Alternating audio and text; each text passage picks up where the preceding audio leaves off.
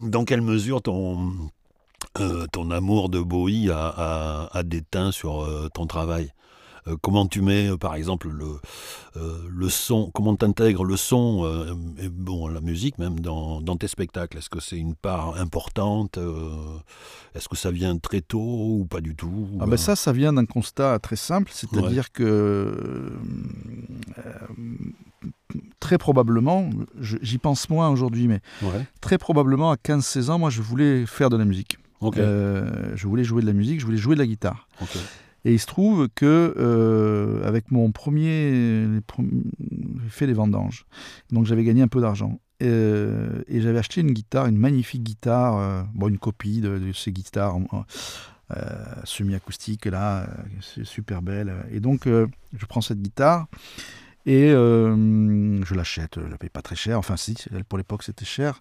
Je la pose dans ma chambre. J'avais un tout, petit, un tout petit studio euh, rue Moulinier à Bordeaux, euh, mhm. qui était une rue à l'époque laquelle il y avait, qui était malfamée, quoi. Mhm. on, disait malfamée à l'époque.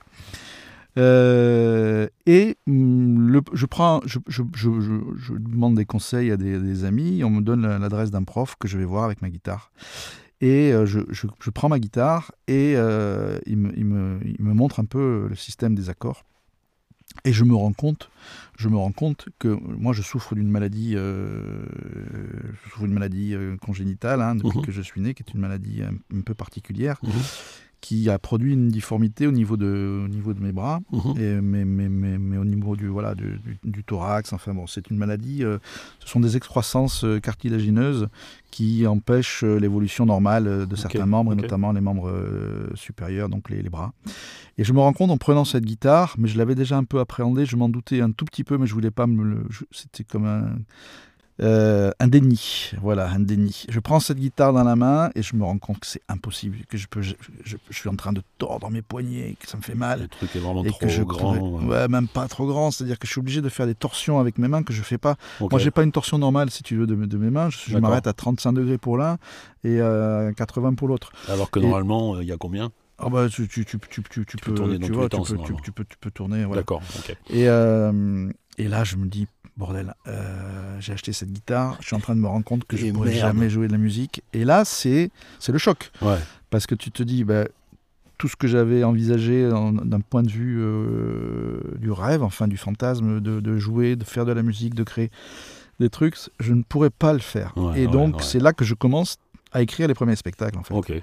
Et c'est pour ça que j'injecte très vite de la musique, euh, mais que je que je joue pas moi, mais que je fais jouer par d'autres et, en direct.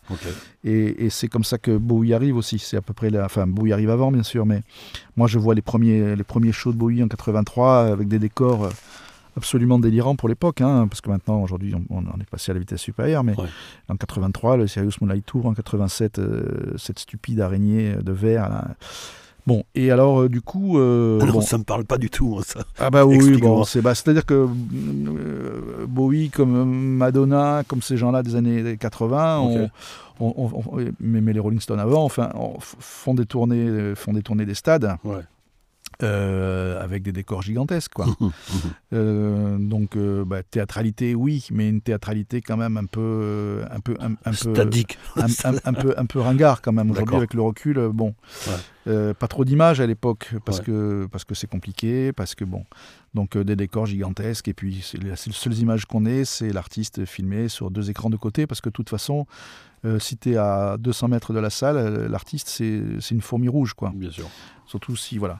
Donc, euh, je dis ça parce que, je dis ça parce que ben, puisqu'il y avait impossibilité pour moi de jouer de la musique, il fallait, il fallait que la, construction dramaturgique, le spectacle en lui-même, mhm. soit conçu comme un, comme, un, comme un concert. Donc, avec une, organicité, avec euh, des éléments qui se répondent les uns avec les autres, le jeu, le texte, la musique, parfois les images. Mhm. Et donc, c'est comme ça que les choses se sont faites. Je ne sais pas si je réponds à ta question, mais. Bah, si, si, si, si. Enfin, ça me fait penser à un spectacle que tu avais, que avais monté euh, avec euh, Christian Rousseau. Euh, qui était en fait qui était en fait un concert de rock, enfin un solo de. Oui, c'était le Mayakovsky Nuage Tour. c'est ça. 94. 94, excellent.